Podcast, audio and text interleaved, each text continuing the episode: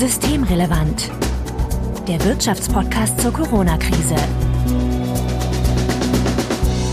Mit Sebastian Dulin. Heute ist Freitag, der 6. November 2020. Willkommen zur 31. Ausgabe von Systemrelevant. Im Intro bereits angekündigt, Sebastian Dulin. Ich grüße dich. Hallo Marco. Ja, Sebastian, die wichtigste Frage in Tagen wie diesen ist, hast du denn gut geschlafen? Ja, eigentlich schon. Nur zu früh aufgestanden, weil die Kinder so früh zur Schule müssen. Aber sonst schon, ich habe es mir jetzt abgewöhnt, die letzten beiden Tage nachts noch ins Internet zu gucken, um zu sehen, was mit der Auszählung in den USA, wie das weitergegangen ist. Es reicht mir jetzt, das tagsüber zu machen. Aber du machst auch noch andere Dinge nebenher, oder? Nebenbei mache ich noch andere Dinge, genau. Aber die Produktivität leidet natürlich schon, wenn man die ganze Zeit bei der New York Times und bei CNN nachguckt, was da gerade passiert. Diejenigen, die das jetzt zeitnah hören, werden natürlich sofort wissen, es geht um die Wahlen in den USA, Präsidentschaftswahlen, Trump gegen Biden. Ich sage das jetzt auch nochmal für die äh, Geschichtsbücher.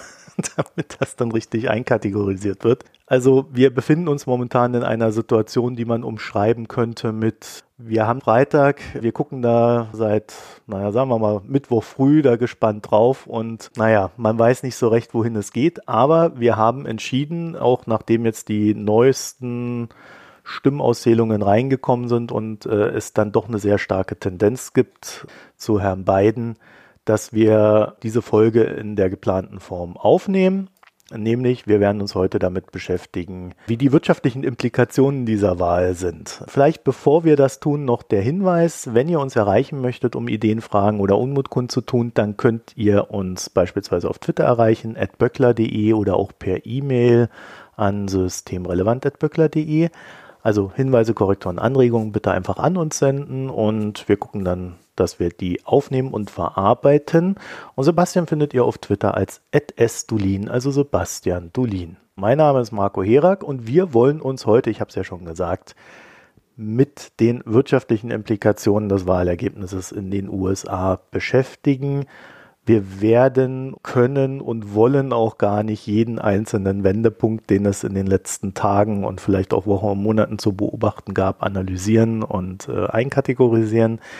Aber es gibt ja mit dem höchstwahrscheinlichen Wahlergebnis, das Joe Biden gewonnen hat, dann doch ein paar wirtschaftliche Implikationen aus der Wahl heraus. Sebastian, die erste Idee, die man da haben könnte, also gehen wir mal davon aus, Joe Biden wird definitiv der Präsident, der nächste Präsident der USA. Aber die Senatsmehrheit, die haben die Demokraten nicht errungen. Und damit wäre sein, sein Handlungsspielraum doch schon sehr stark beschränkt, oder? Ja, das ist ja die erste Frage. Ob die Demokraten jetzt noch die Senatsmehrheit erringen oder nicht. Und meine Prognose zum jetzigen Zeitpunkt wäre, dass wir das die nächsten beiden Monate nicht wissen werden. Denn die Senatsmehrheit ist ja eigentlich 100 Senatorinnen und Senatoren. Das heißt, eigentlich wird man denken, man braucht 51 davon.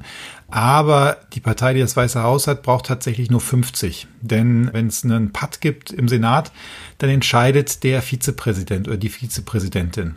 Und wenn jetzt Joe Biden Präsident wird, dann wird Kamala Harris Vizepräsidentin und dann würde die in einer Patt-Situation die entscheidende Stimme haben.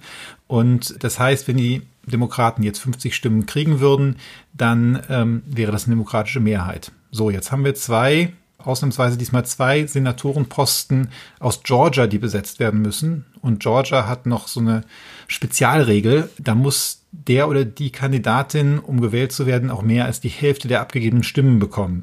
Und zurzeit sieht es gerade so aus, als wäre das in diesen beiden Wahlen nicht der Fall. Und dann müssen beide in einen Run-off im Januar geschickt werden. Das hat, da, da ist es dann durchaus noch denkbar, dass die Demokraten diese beiden Senatorenposten noch gewinnen. Das ist natürlich jetzt eine besondere Situation. Aber das heißt, wir wissen jetzt noch nicht genau, ob die Demokraten wirklich eine Senatsmehrheit verfehlt haben oder nicht verfehlt haben oder so oder so. Es wird wahrscheinlich relativ knapp da. Um das mal vielleicht auch kurz in Zahlen auszudrücken, also in Georgia, David Perdue 49,8 Prozent, also das ist auch wirklich ganz knapp unter dieser 50 Prozent Schwelle, ne? Und dann John Ossoff 47,8 Prozent, also das wäre äh, Republikaner gegen Demokraten beim ersten und beim zweiten ist es etwas schwieriger. Da sind irgendwie drei im Rennen. Raphael Warnock, der hat dann aber als höchster Kandidat 32,9 Prozent. Ich glaube, da ist es dann recht eindeutig. Also man sieht schon, es ist schwierig ne, mit den USA. Also man kann nicht einfach sagen, so, jetzt ist da einer Präsident, jetzt regiert er durch, sondern äh, da gibt es dann noch ein paar Beschränkungen. Aber bis zu diesem Runoff im Januar ist es auf alle Fälle so, dass der Senat in Händen der Republikaner bleibt und ja eigentlich auch die Präsidentschaft. Ne? Also Joe Biden wird um den 20. Januar rum inauguriert, wenn es denn dann soweit ist. Genau. Und da ist jetzt natürlich die Frage, was bis dahin passiert. Ne? Also früher war es durchaus üblich, dass dann die alte Regierung jetzt nicht unbedingt noch Steine in den Weg gelegt hat für das, was dann die neue Regierung machen wollte. Da weiß man jetzt nicht, wie das diesmal ist. Und hier geht es speziell um das Konjunkturpaket, was ja schon im September diskutiert worden ist und wo es eigentlich auch vorher schon Vorschläge gab, wo dieses Repräsentantenhaus schon was vorgelegt hat, das demokratisch kontrollierte Repräsentantenhaus. Und das ist eben bislang verschleppt und verzögert und blockiert worden, sowohl von also natürlich vom Senat jetzt formal, aber da steckt auch das Weiße Haus hinter. Jetzt ist so ein bisschen die Frage, sind die Republikaner bereit, sowas zu blockieren, um noch möglichst viel Schaden quasi Joe Biden in seiner Amtszeit mitzugeben? Oder sind die bereit, einen gewissen Kompromiss da einzugehen? Das werden jetzt die nächsten Wochen zeigen. Da war vor allem auch der Streit darum über eine neue Verlängerung eines großzügigen Arbeitslosengeldes in der Corona-Pandemie und auch, äh, ob nochmal Schecks an die also eigentlich sind das dann formal Steuerrückzahlungen, ob die nochmal geschickt werden sollen an Haushalte mit einem Einkommen unter 75.000 Dollar pro Jahr. Und das war den Republikanern alles zu teuer bislang, das haben sie zumindest gesagt. Und jetzt ist die Frage, werden die sich da bewegen?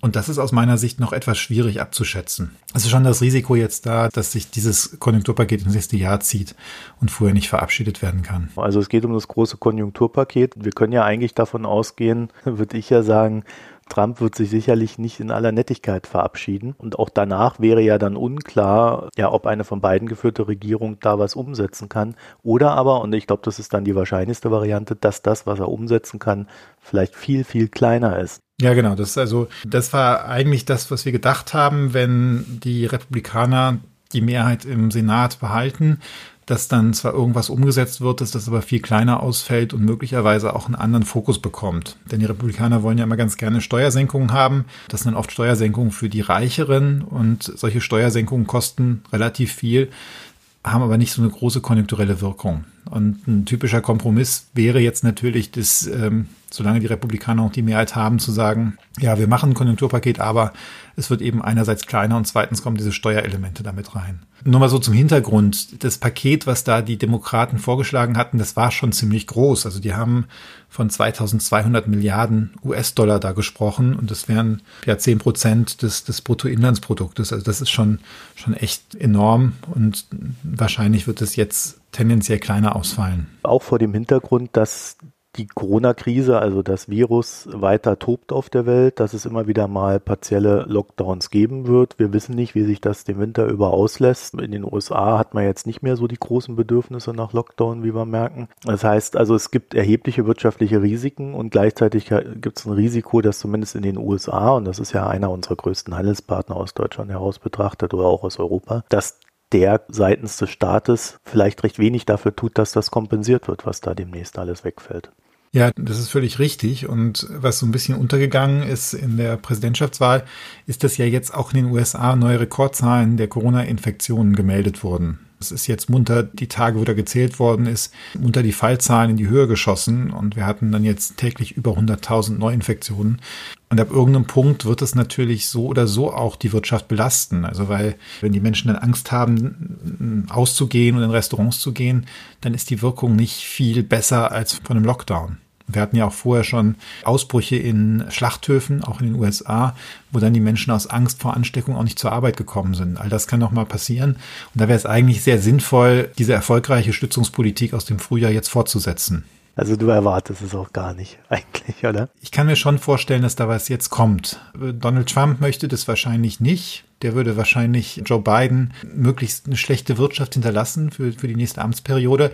Aber man darf ja nicht vergessen, dass wenn Trump jetzt tatsächlich abgewählt wird, dann hat er auch weniger Macht bei den Republikanern. Und da kann es schon sein, dass der ein oder andere oder die ein oder andere im Senat sagt, naja gut, insbesondere wenn ich in zwei Jahren zur Wiederwahl jetzt doch noch stehe oder wenn ich jetzt auch rausgehe aus dem Senat, da muss ich jetzt nicht noch dem Land schaden.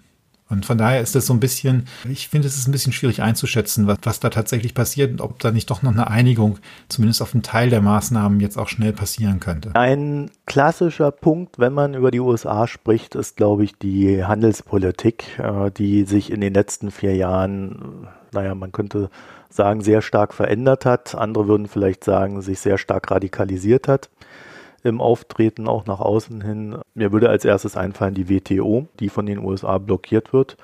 Also die Welthandelsorganisation, kann man davon ausgehen, dass Joe Biden diese Blockade aufhebt, da er endlich für Reformen sorgt? Also ich denke, was man über Joe Biden sagen kann, ist, dass er keine Handelspolitik aller Donald Trump fahren wird. Also Donald Trump hat ja wirklich eigentlich alle Regeln mit Füßen getreten, gegen Feinde und Freunde gleichermaßen den Handelskonflikt eskaliert.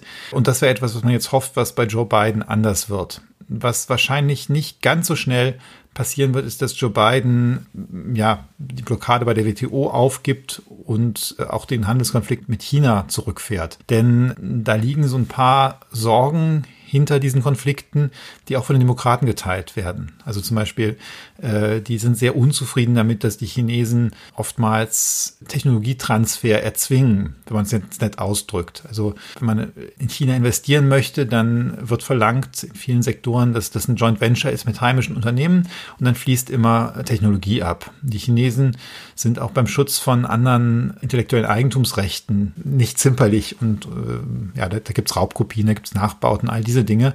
Und das ist, ist ja schon ein jahrelanger Konflikt zwischen den USA und China.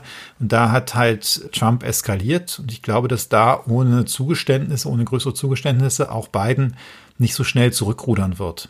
Wahrscheinlich wird sich der Ton ändern, insbesondere in den transatlantischen Beziehungen, denn Joe Biden erkennt auch, dass er im Grunde mit den Europäern zusammen vielleicht besser Einfluss auf China ausüben kann, als wenn er das alleine gegen den Rest der Welt fährt. Aber gleichzeitig bedeutet es auch, dass die USA nicht schnell die Blockade der WTO aufheben werden. Für Deutschland insbesondere ist hier positiv, dass das Risiko, dass es zu einer neuen Eskalation zwischen der EU und den USA kommt und insbesondere zu der Einführung von Strafzöllen auf Autos aus Europa, dieses Risiko ist jetzt massiv gesunken mit Joe Biden. Denn das kann man sich im Grunde so nicht vorstellen. Das wäre schon nochmal ein absolutes vor den Kopf stoßen der Partner.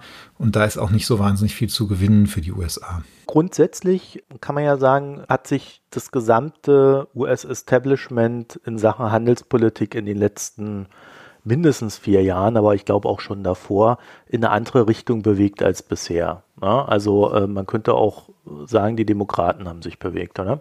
Ja, das ganze Spektrum. Und ich würde sagen, dass tatsächlich die Republikaner haben sich mehr bewegt als die Demokraten, aber alle sind so ein ganzes Stück protektionistischer geworden. Also traditionell waren es immer die Republikaner, die mehr für Freihandel waren und für Handelsliberalisierung und die Demokraten, die etwas skeptischer waren und dann aber unter Bill Clinton ist tendenziell auch eine Handelsliberalisierung von den Demokraten ausgegangen. Das heißt, so die, die, die modernen Demokraten waren auch eher für Freihandel. Und jetzt ist mit Donald Trump, war dann natürlich ein Republikaner da, der das nicht mehr so gesehen hat. Und da haben sich auch die Demokraten wieder ein Stück bewegt. Äh, Richtung Protektionismus. Man muss ja sehen, dass das, das alte traditionelle Klientel der, der Demokraten, also die Arbeiterschaft in der Stahlindustrie oder im, in anderen Industriezweigen, die sind tendenziell etwas protektionistischer eingestellt. Die möchten, dass ihre Arbeitsplätze gegen ausländische Konkurrenz geschützt werden. Und da wird Biden sich stärker wieder in diese Richtung auch bewegen. Das hat man auch in seinem Programm schon gesehen, wo ganz viele so Elemente drin sind wie Make in America, Innovate in America. Also die Sachen sollen wieder in Amerika hergestellt werden, es sollen Innovationen in Amerika sein und sollen Industriearbeitsplätze in Amerika geschaffen werden. Und all das funktioniert, glaube ich, nicht ohne so eine gewisse, ja, gewisse grundprotektionistische Elemente. Ungefähr mit dem Wahltag sind die USA ja auch ausgetreten aus dem Pariser Klimaabkommen. Das ist äh, Wahlversprechen Donald Trumps gewesen. Das hat er dann umgesetzt. Dann gab es so eine knapp vierjährige Wartefrist, bis das dann auch offiziell umgesetzt wurde. Und Biden hat versprochen, da wieder reinzugehen. Jetzt könnte man natürlich sagen, Klimapolitik und Handelspolitik, das hängt schon sehr stark miteinander zusammen. Ja und nein, würde ich sagen. Es gibt einmal eine, eine sehr inländische Komponente dieser Klimapolitik wo Biden, glaube ich, doch sehr anders agieren wird, als es Donald Trump getan hat. Also Joe Biden hat eben auch angekündigt, dass er sehr viel dafür tun würde, den CO2-Ausstoß der USA zu senken und eben auch dieses, Unterzei dieses Eintreten in, in, das, in das Klimaschutzabkommen. Und dann hängt natürlich daran auch die Frage, wenn man im Inland was gegen CO2-Ausstoß macht, und meinetwegen CO2 einfach teurer macht, was kann man dann tun, um die eigene Industrie zu schützen? Denn äh, das, das hilft ja nicht richtig viel, wenn man selber einen hohen Preis auf CO2-Ausstoß hat. Äh, dann geht zum Beispiel die Stahlindustrie, muss dann konkurrieren mit chinesischen Importen, wo es das vielleicht nicht gibt. Dann geht die Stahlindustrie im Inland pleite. Man importiert den Stahl, der dann mit viel CO2 im Ausland hergestellt wird. Das hilft ja weder der Industrie noch dem, noch dem Klima. Und da muss man dann eben gucken, welche Instrumente kann man dann benutzen.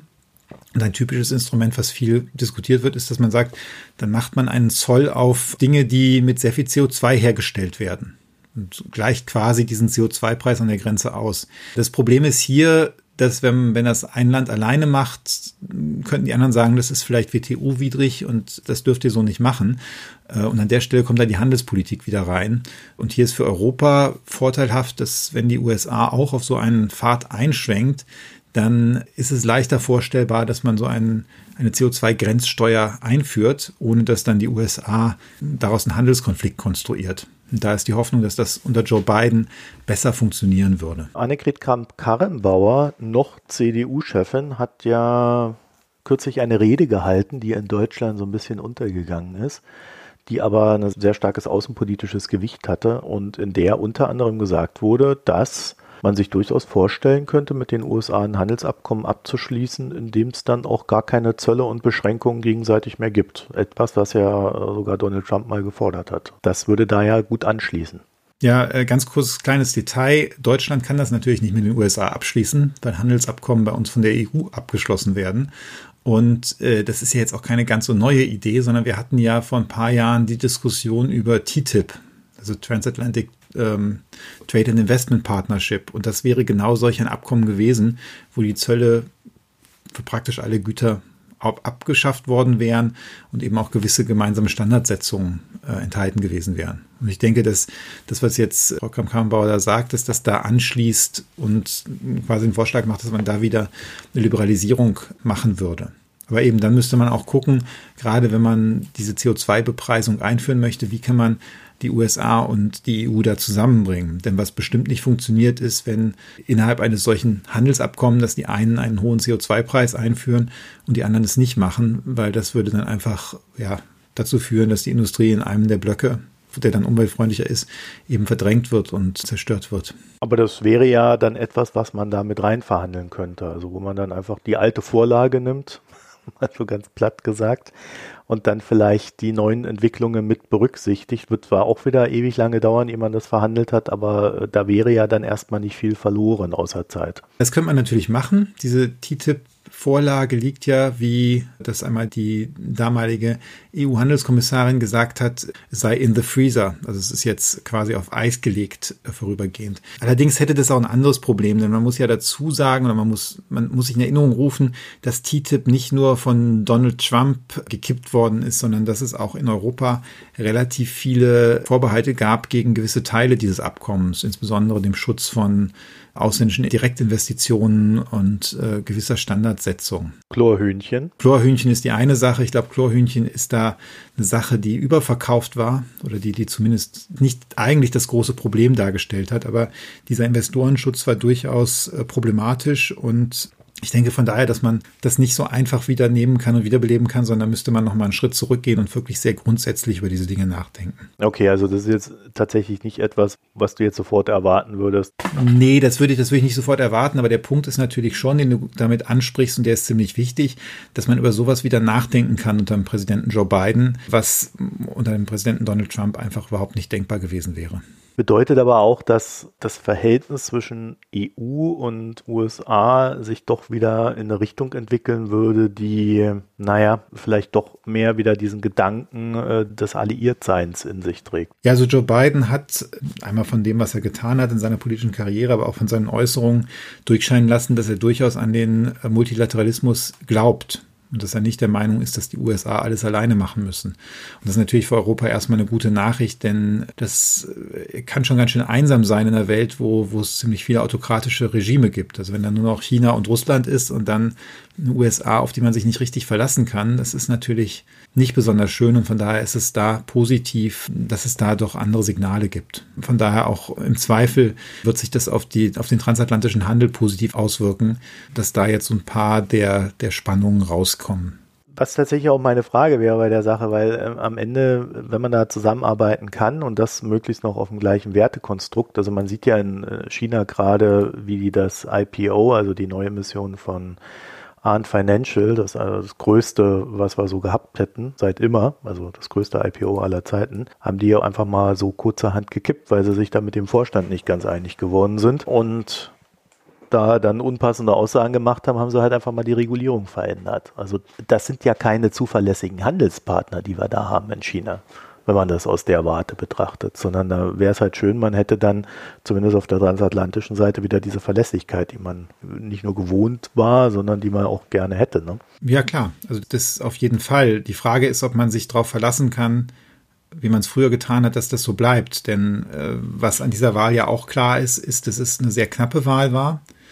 Und eine sehr knappe Wahl, obwohl zumindest von dieser Seite des Atlantiks her betrachtet, Donald Trump ziemlich viel falsch gemacht hat. Mich persönlich hat es halt schon ein bisschen gewundert, dass jemand, der in der Art und Weise die Corona-Krise falsch gemanagt hat und eigentlich keine Führung dabei bewiesen hat, äh, wie so eine Person wiedergewählt werden oder knapp fast wiedergewählt werden kann. Aber das bedeutet ja auch, dass das wieder kippen kann in vier Jahren. Und von daher ist das schon schön, jetzt zu sehen, dass man da einen, einen, Partner hat. Wie du richtig sagst, China ist auch kein verlässlicher Partner im Welthandelsfragen, sondern China ist einfach ein Land, was sehr klar die eigenen Interessen auch in den Vordergrund stellt. Und die sind nicht immer und ganz oft nicht deckungsgleich mit den wirtschaftlichen Interessen der EU.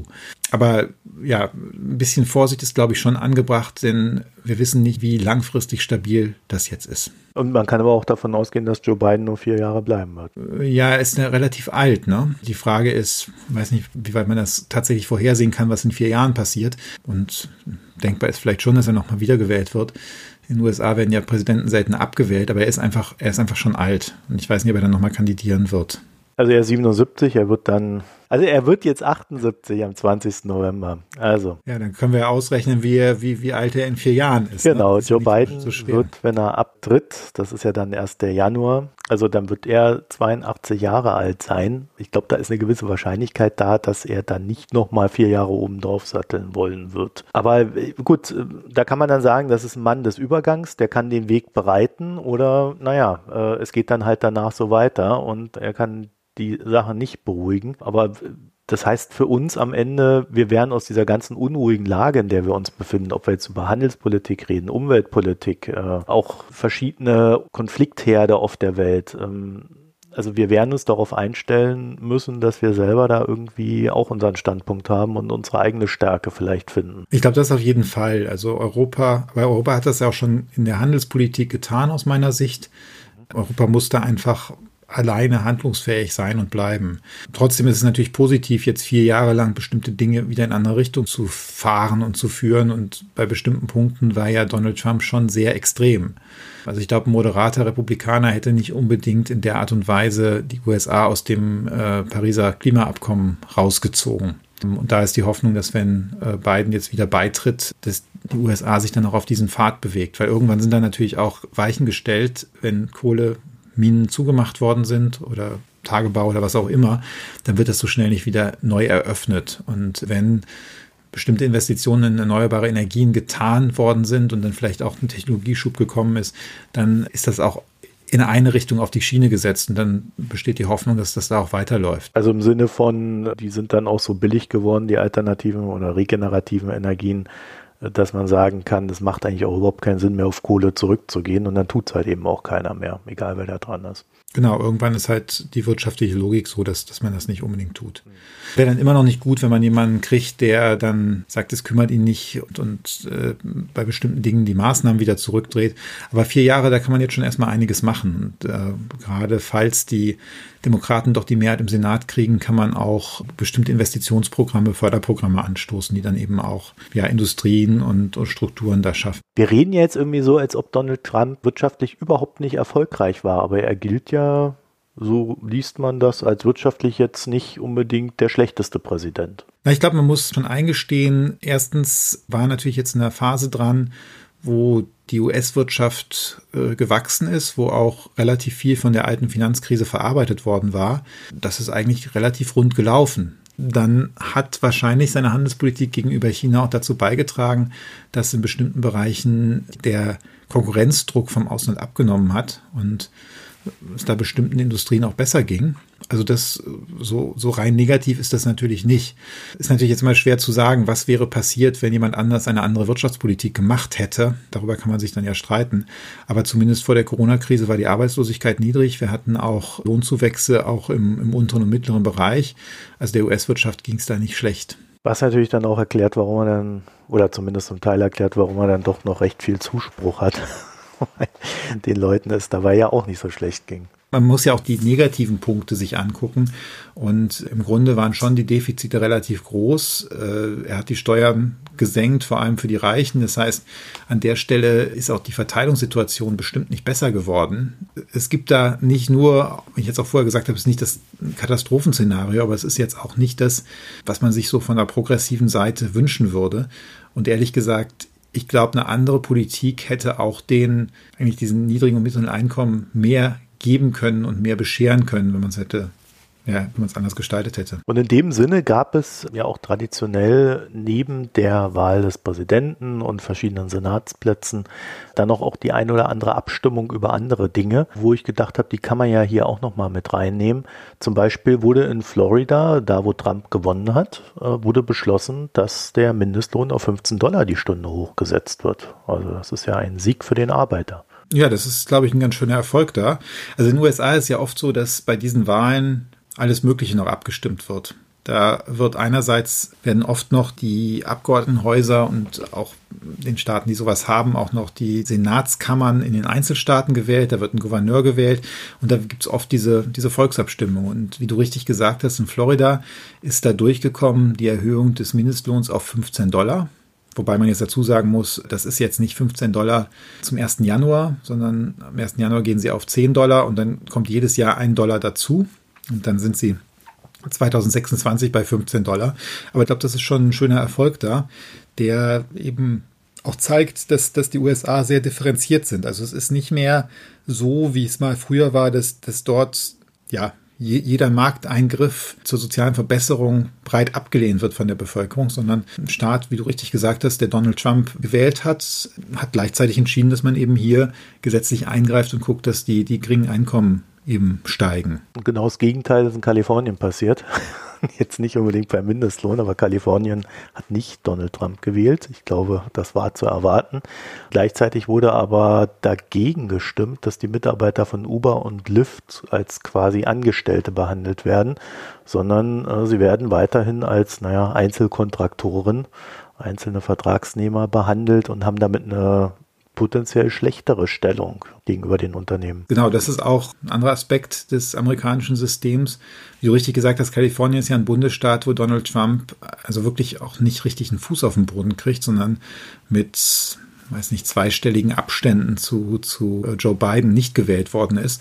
Und gerade dort ist ein Volksentscheid durchgekommen, der Ausnahmen schafft für äh, ein Gesetz, was es da gibt, wo, wo eigentlich diese sogenannten Gig-Worker, die über Plattformen was anbieten, dass die unter gewissen Bedingungen als Angestellte gezählt werden.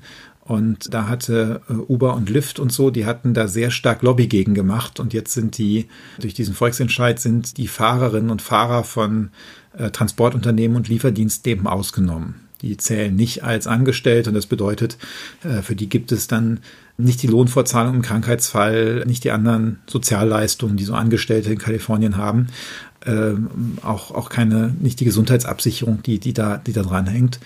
Ähm, und da muss man sagen, das ist ein ziemlicher Lobbyerfolg von diesen, von diesen Unternehmen gewesen. Die haben da über 200 Millionen Dollar reingesteckt. Und das ist natürlich eine Niederlage für, ja, für einerseits progressive Politik, aber auch für, muss man ehrlich sagen, für Gewerkschaften dort. Denn ähm, die Gewerkschaften hatten sich lange dafür eingesetzt, dass das so passiert. Und jetzt kam eben dieser Rückschlag da. Bevor wir da kurz noch reingehen, Biden 65,1 Prozent, Trump 33 Prozent. Also, ja, genau. Das ist also, das ist, das ist sehr, sehr deutlich. Ne? Ja, also das, hm. das Land hat eine ganz klare Meinung. Ist ja auch der größte Bundesstaat, wenn man äh, nach Einwohnern geht, äh, von der Gewichtung her. Ja, gerade für die Gewerkschaften. Ne? Also die, du hast es gerade schon gesagt, die Unternehmen haben da 200 Millionen reingebuttert und da kann man natürlich den Eindruck bekommen, also wenn man nur genug Geld reinsteckt, dann kann man die Leute davon überzeugen, dass Arbeitnehmerrechte egal sind. Aber vielleicht sollte man es gar nicht so zugespitzt sehen. Ähm, nee, ich glaube auch, das ist an der Stelle nicht der Punkt, sondern Kalifornien ist ja schon im Vergleich zu anderen Bundesstaaten da, da deutlich fortschrittlicher. Ich glaube, hier sieht man einfach, dass schon bestimmte politische Prozesse in den USA käuflich sind oder, oder käuflicher sind, als das ähm, hoffentlich bei uns der Fall ist. Ja, was, was will man da machen, wenn, wenn so ein paar Unternehmen in dieser Größenordnung Geld in so einen Wahlkampf pumpen? Das ist einfach dann keine Waffengleichheit und da muss man sich nicht wundern, wenn am Ende sowas rauskommt.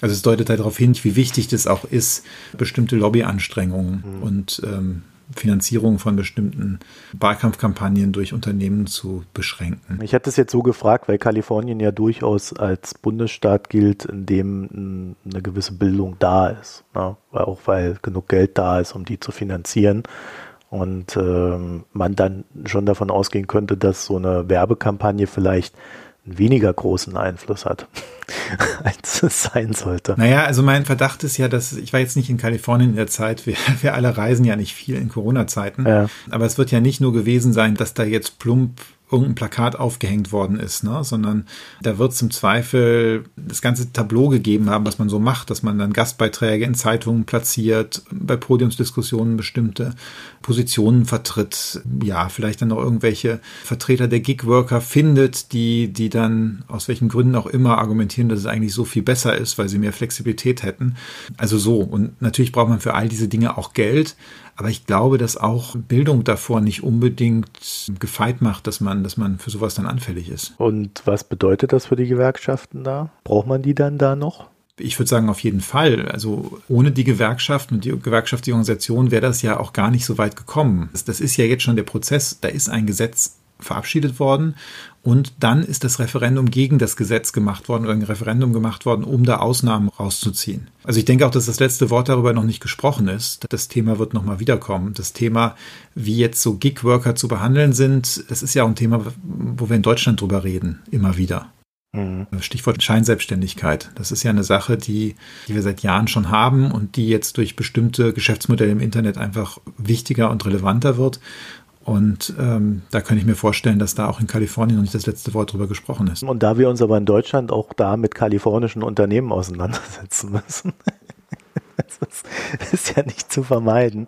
Äh, da könnte man ja auf die Idee kommen, dass da so eine internationale Koordination der Gewerkschaften und äh, Verbände, die dort agieren, also NGOs und so weiter stecken da ja drin, da könnte man ja schon sagen, ja, das, das müsste halt wirklich mal so international koordiniert werden, damit das dann auch mal eine groß, große und oder größere Lösung gibt und nicht ein Land gegen das andere da ausgespielt wird. Ja, ich meine, diese Dialogformate äh, und Verbindungen gibt es natürlich. Aber in diesem speziellen Fall würde ich dir widersprechen. Ich glaube, da brauchen wir gar keine internationale Koordinierung, sondern das kann jedes Land einfach selber machen. Also wenn es in Deutschland wenn ein Gesetz gemacht wird, dass, dass eben alle Uber-Fahrer und Lyft-Fahrer und alle Gig-Worker unter den und den Bedingungen als Angestellte gezählt werden, dann ist es so. Also dann muss man auch mal fragen, ob das EU-rechtskonform ist und so weiter. Aber grundsätzlich würde ich da noch nicht mal ein EU-Rechtshindernis sehen. Also das kann einfach jedes Land selber machen.